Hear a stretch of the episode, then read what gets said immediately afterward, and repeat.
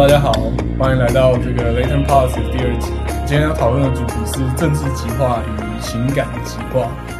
对，那我们就不介绍不介绍这个主持人了，反正大家应该都听过第一集吧。嗯，没人在乎。好，好，再讲，我是迪哥，哎，我是卢克，我是马修。好，就这样，没有没有任何其他的资讯了，随便。好，那我们今天要讲的这个主题叫做政治极化。那极化呢，它其实那个字的写法就是北极跟南极的那个极嘛，所以极化的意思呢，其实就是人群或是大家的态度往两个极端前进的。好，所以它的英文呢叫做 polarization。对，它有两种写法，看你是英国人还是美国人，但是大家都是都马是用美国人拼写，谁管英国人拼什么不重要。那 我们要先讨论的就是，呃，什么是极化？因为它就是一个新的政治名词嘛。大家可能如果看 Reddit 或者是看一些美国的新闻，好像有时候会看到这个字嘛，political polarization。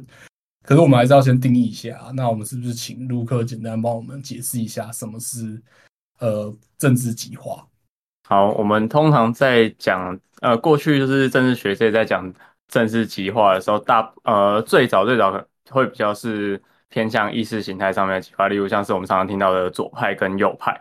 那到后来是呃，到后来有所谓的议题激化，就是在某一些议题上面，可能就是会出现呃两种态，就是就是民众的态度会非常的集中在呃某个议题的两端，就是某一个议题可能就是把它简单的分成不是不是黑就是白，那就是那没有什么中没有什么中间的灰色地带，那有那大多数的民众全部都是集中在。集中在呃，就是议题的极端的两个两个两个端点上面这样子。那种族议题也是一种极化吗？种族议题也是黑跟白啊，非黑即白。你啊，对不起，你要讲这个，不要害我们第二集被 ban 了。对对 对，你到时候害人家很难剪。那到了比较近期之后，也开始出现所谓的情感极化。那所谓的情感极化，就是呃。不同于过去，就是大家可能会在呃议题上面的，例如像以台湾为例好了，大家大家大家过去极化的地方，可能都是在统独上面，就是大家可能会就是要么不是，要么不是支持统一，要么就是支持独立，就是我用比较粗暴的方式来分的话，那到近期是比较有所谓的情感极化的出现。那所谓的情感极化，它是从呃呃社会距离的理论出发，那它是指的是说，就是呃人们会把自己跟跟呃另外一群人，就是基于身份上面的认同，然后然后把自己跟另外一群人区分开来。例如像是呃比较常见的，例如像是在政党认同上面，就是有有些人会，他也其他其实也不是基，他也不是因为在某些议题上面的看法，或者是或是在呃，就反正他不是因为任何议题的看法而去讨厌另外一群人，而是只是因为就是他觉得自己是国民党的，然后所以我就是跟民进党的就是不同的不同的人，然后我也是。我也拒绝去跟对方沟通这样子，那这个就比较是就比较是接近呃现在我们在讲的所谓的情感极化的部分。对，嗯，感谢陆克帮我们这个简单的解释了一下极化。那我们就发现说，其实极化它是分两种，有政治极化跟情感极化。那政治极化跟情感极化，他们其实在讨论都是一种分阵营的概念嘛。那只是跟过去我们讨论的普通的这种政党的阵营的对立比起来，它好像就更。危险的一点，因为它不只是分说我今天支持哪一个党，它甚至还会把你支持的对象或你支持的形态变成一种新的身份，然后来去做社会的分类。对，那极化被极化这个现象被发现之后，大家政治学里面就很当然就很很好奇啊，就说那这个东西是怎么发生的？那我们这边就是简单的讨论三个机制啊，那。当然有很多很多讨论极化的理论，那我们等下也会讨论说为什么会有这么多理论。其实它背后有一些这个啊值得思考的、值得反思的的部分。呃，那第一个是就是第一个机制就是讲一种群内跟群外的分的区分，它有点像是对于这个现象的一个描述。那群内跟群外的概念就是我们对于群内的这些人，也就是说我们对我们我们认为的自己人，我们当然就会对他有比较好的好的评价，因为。我们所属的这个团体，那我当然觉得这个团体很棒啊。那既然是群外的人，我就对他们施加一些负面的标签，所以群外的人很糟。那这个互相有点像是互相对对立的一种增强的机制，就是对觉得自己人越来越越来越棒，然后觉得不是自己人的这些群外的人越来越糟，就被认为是其中一种促成呃极化的的机制。那第二种呢，就是另外一种我们常常用的一个描述，就是从下而上。那我们是不是请马那个马修讲解释一下机这第二个机制？好，由下而上的极化发生，其实就是呃这边讲的下跟上，其实定义下下其实就是呃指不特定的多数大众，也就是一般的选民或民众，这是下的概念。这里的上跟下并没有特别优劣之分，它只是。在一个社会里面，既有的政治的结构里面有有一些是呃群众，那有一些是上层的，是政治的精英。就例如说，他已经是立法委员啊，他是呃行政官员啊，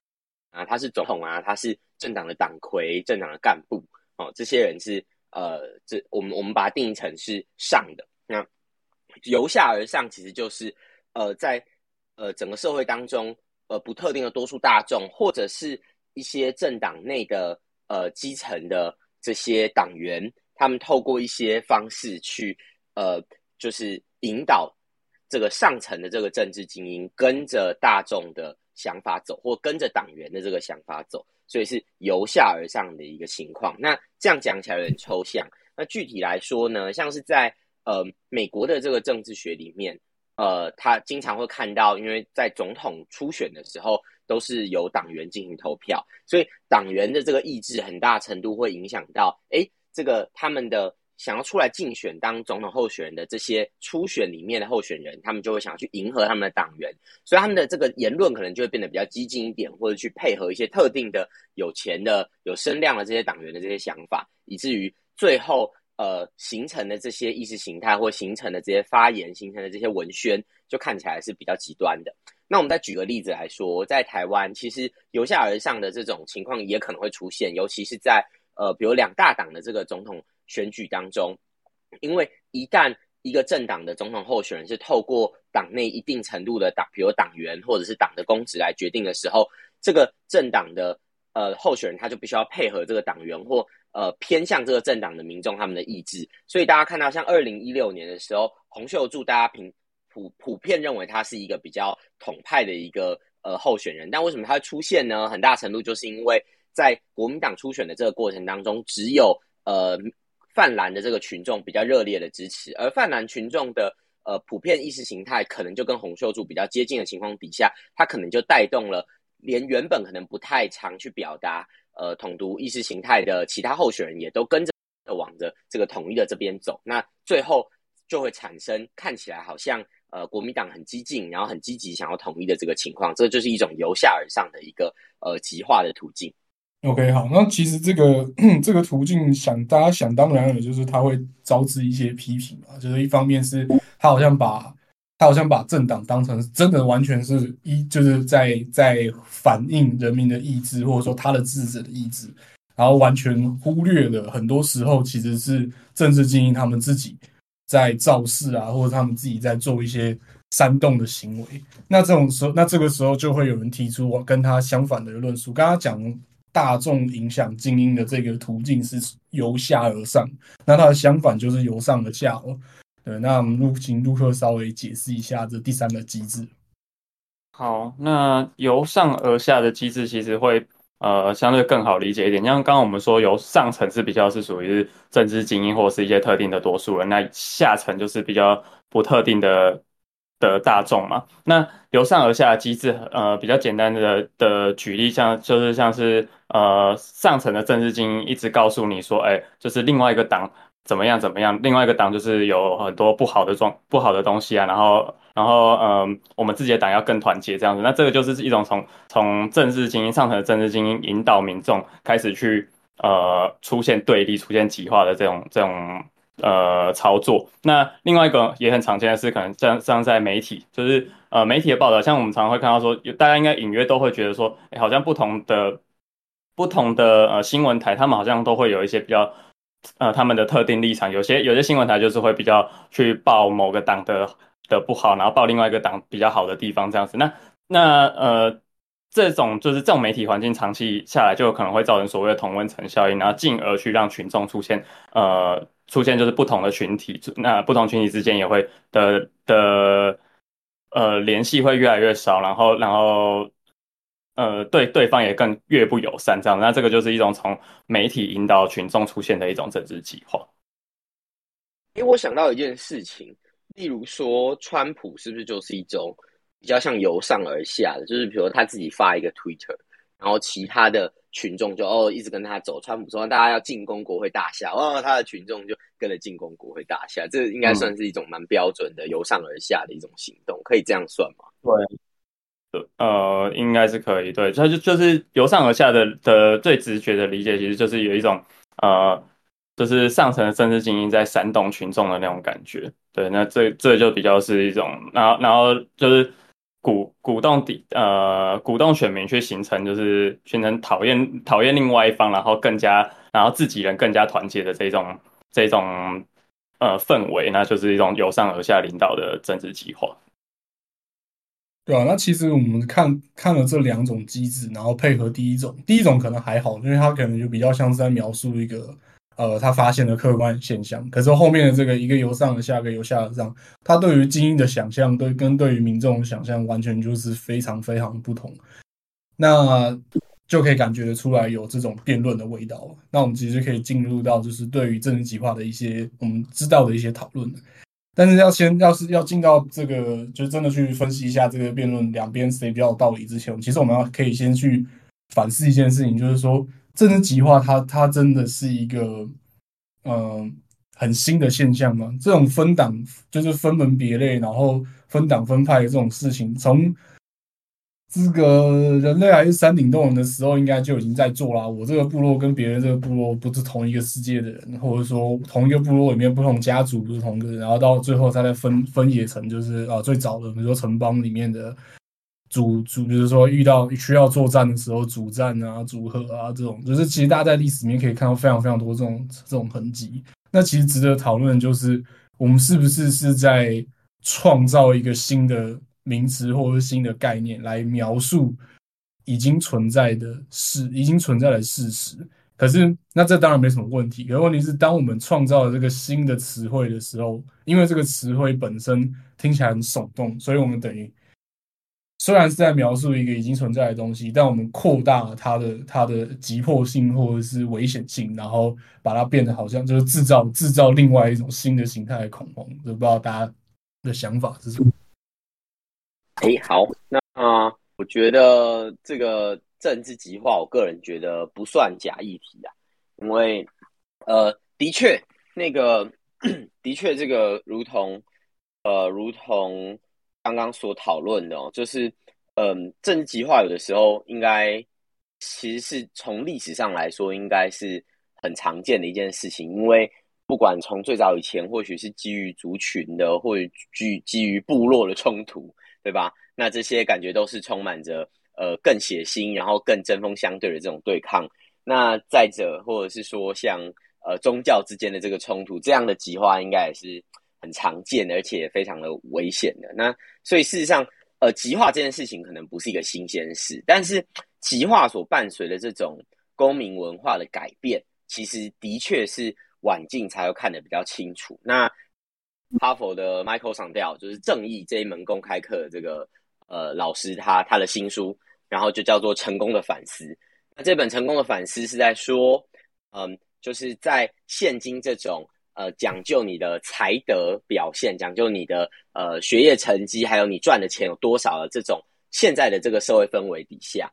那当这个政治极化的出现，它会更加的加剧这个上层跟下层阶级，或者说不同阵营之间的对抗。原因是因为在过去的这种极化的现象当中，例如贵族跟民之间的对抗，它并不是基于一种，就是呃，它其实是基于一种协同的这种。这是传承。那在这个协同的传承里面呢，就是呃，你属于哪一？你属于贵族还是你属于平民？很多时候其实是随机的啊。所以呃，贵族并不会很大啦啦的就去歧视平民，反而他可能会保有一点呃比较谦卑的态度。可是 Michael Sandel 觉得，在现今的这个呃世代里面，所有成功的人都会觉得他是因为自己的努力，所以获有拥有这些才德，拥有这些。就是 meritocracy，所以他才成功的。那在这个情况底下的政治极化或阶级之间的对立就会比较明显，而且呃得利者就是会呃去抨击或者会去羞辱那些失败的人，所以在美国的呃情景里面，这个共和党人跟民主党人处不来的这个情况就变得越来越加剧。他认为这个政治极化其实是相对于其他的极化是非常不健康，而且很难有解方的。所以我个人认为，其实从呃美国为首这个政治学看来，呃政治极化真的是一个蛮特别、现在特别重要的问题。好，那换卢克。呃，我觉得政治极化。它就像我们刚刚讲的，呃，尤其是第一个机制在分成群内群外这个机制，那就是其实政治极化就是一直以来都是，嗯，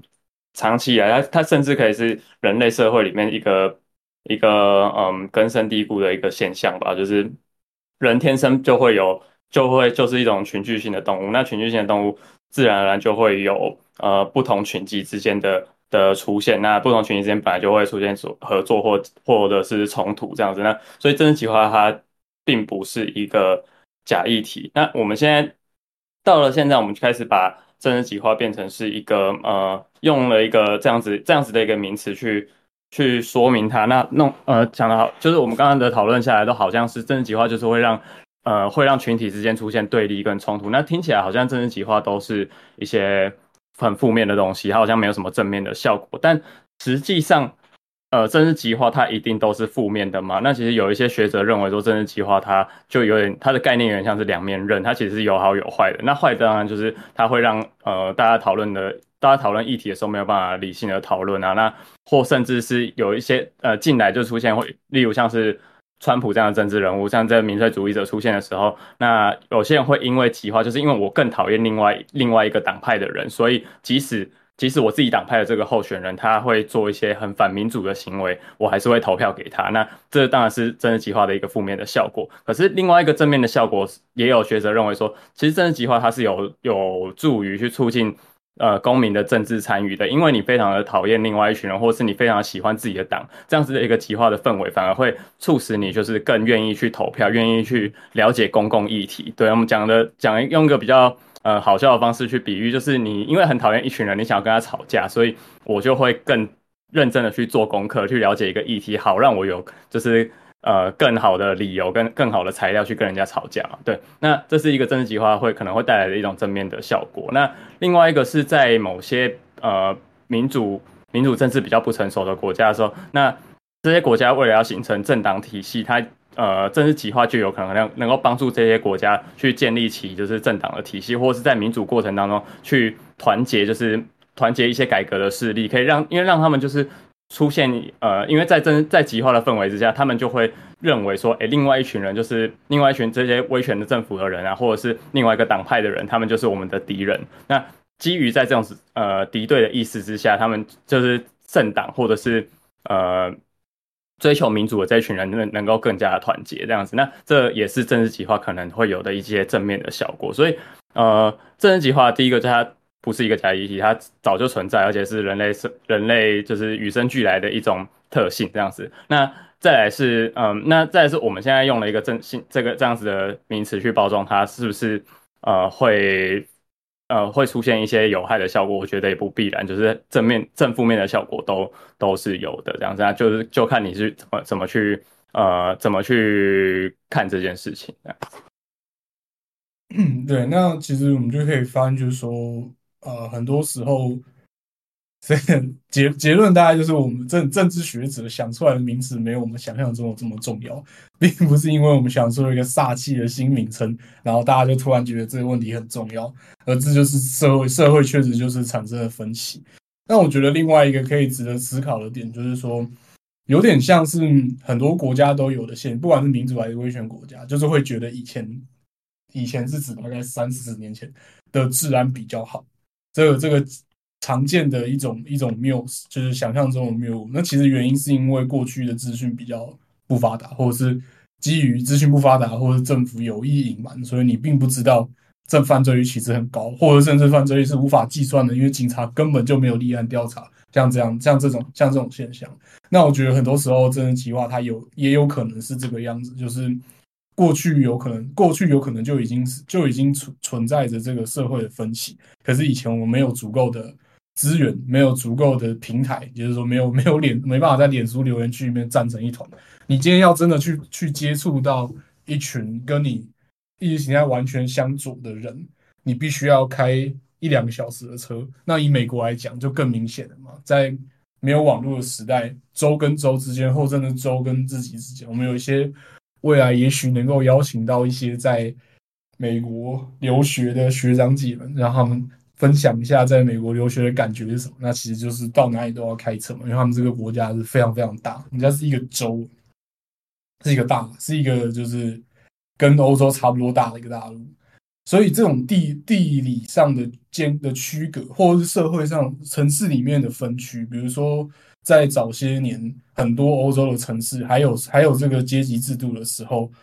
像到今天伦敦都还是这个样子，你当然可以，你你这你是一个工人，你当然可以从那个泰晤士河南边走到北边，到那个比较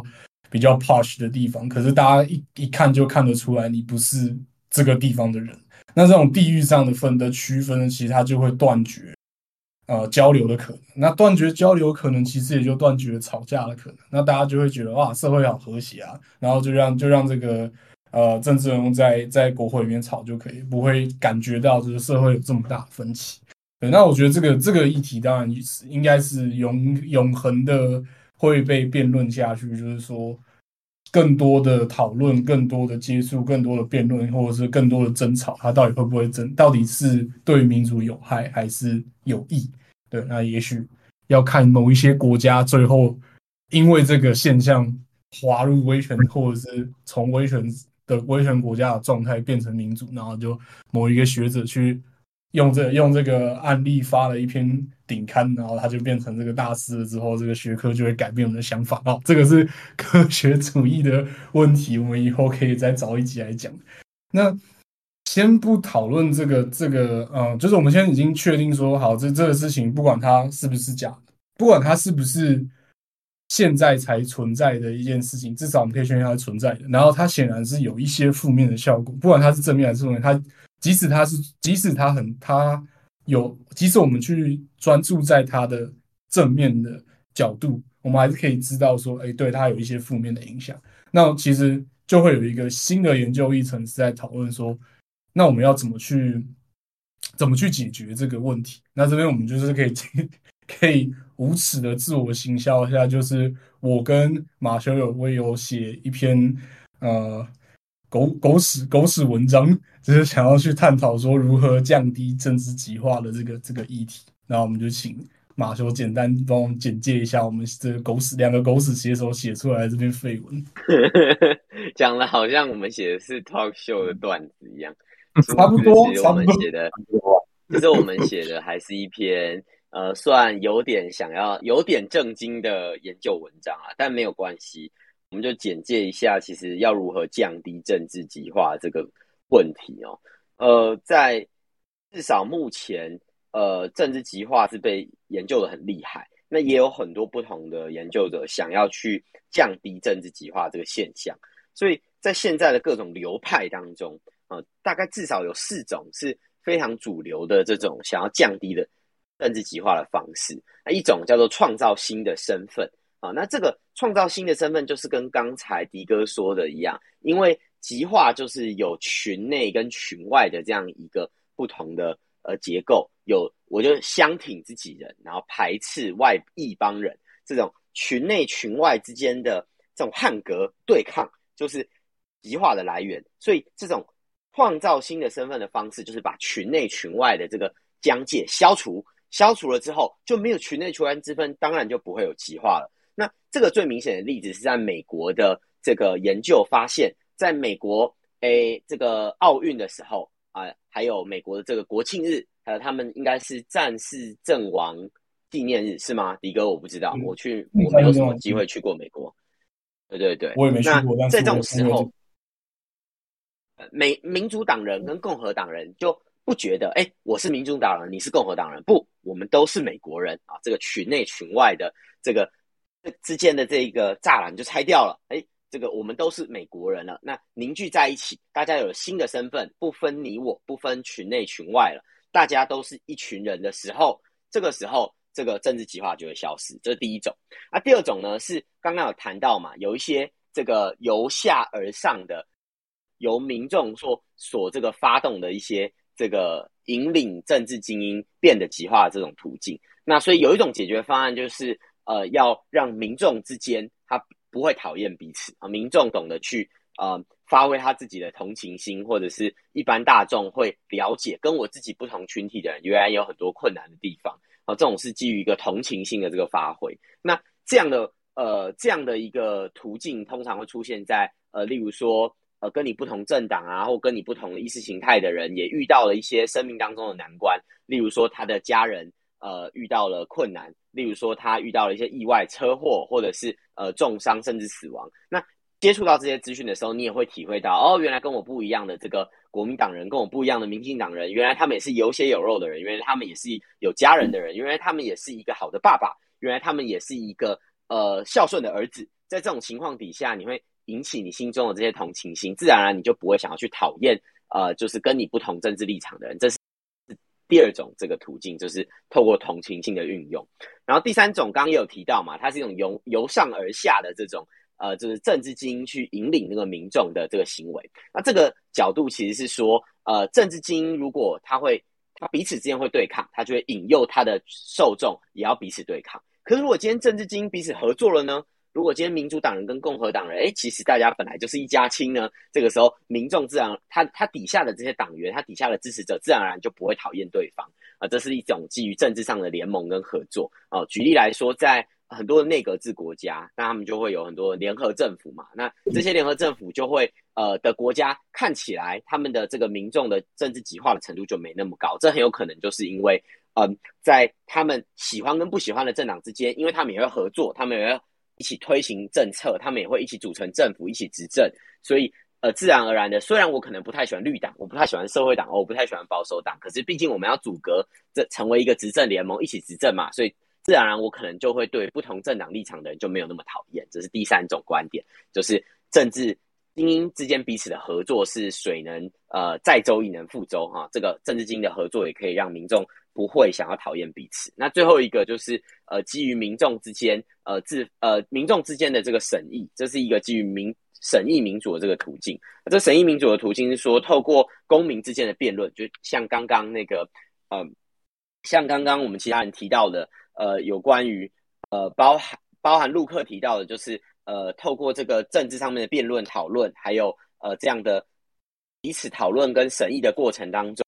哦，我可以了解哦，原来跟我意见不一样的那个人，他有什么样的想法？我可以了解不同公民、不同群众他们的一些政治意见。那这种这种事情，通常会发生在可以真的做当面的这种呃审议民主活动的社区，尤其是越基层的社区，如果有越多的村里民活动啦，你可以跟不同阵营的这个。呃，邻居还有这些庄脚们互动的时候，你那你就可以知道哦，原来我们一起共同生活在特定的社区里面。哦，原来我们有共同的目标，透过我们共同的这样享受在一个社区共同体里面互动的一个过程，呃，就会自然而然降低我们呃政治极化跟对抗的可能性。所以总结一下，大概有四种情况，就是透过新的身份的创造，或者是透过同情心的运用，透过政治精英的合作，以及民众之间。呃的这个审议互动的过程，大概都可以解决政治极化。这个大概就是现今有这个研究的这个方向。对，但我们业配的时候还是要讲一下，因为迪哥跟我呢，我们做了一些简单的实验，来看一下台湾人在这四种呃途径当中，什么情况会呃感觉到呃不那么讨厌不同阵营的人。对，那我们发现的结果基本上只有一个有效啊，对，唯一的一个是新身份的创造。然后我们让大家我们让受试者去看了。呃，今年初年春天应该是年初的时候吧，就棒球经典赛的那个影片，那个棒球经典赛影片是呃台湾的观众一起肩搭着肩，你知道，就是然后一起喊，就是呃一起唱歌，然后一起跳舞，然后一起喊这个听台湾的这个时候，那我们现接受到这些刺激的受试者，相比于对照组，就是没有看这些东西的人，呃，他会比较不讨厌他，他在。给予两蓝绿两党的这个分数的差异就没有那么大，那这基本上就可以代表着，呃，政治极化确实没有那么严重。那这跟美国的经验还蛮相符的，就体育赛事的确是可以呃缝补那个公民之间的这个裂痕。对，大概就是我们一个呃目前进行中的计划这样。好，但但其实我们特别讲特别讲这个例子，除了叶配之外，也主要是要要告诉听听众，告诉听众啊，政治学研究大概到底在到底在搞什么？就我们平常的这些弹头学者，他们上节目或者是接受访问，然后讲的一些有的没的，或者他们自己平常写的一些有的没的书，他的那些理论到底是怎么来的？他跟嗯，你在榕树下跟人家干掉政治。想出来的一些理论有的差别在哪里？其实就是他经过，其实差别不大，差别不大。对，其实差别不大。但总之就是他他有经过一个这个我们叫实证的过程。那它的最重要的价值就是，今天你得出了一个结果之后，然后你告诉人家你怎么得出这个结果，可以，你可以欢迎所有有资源、有时间、有钱有闲的人。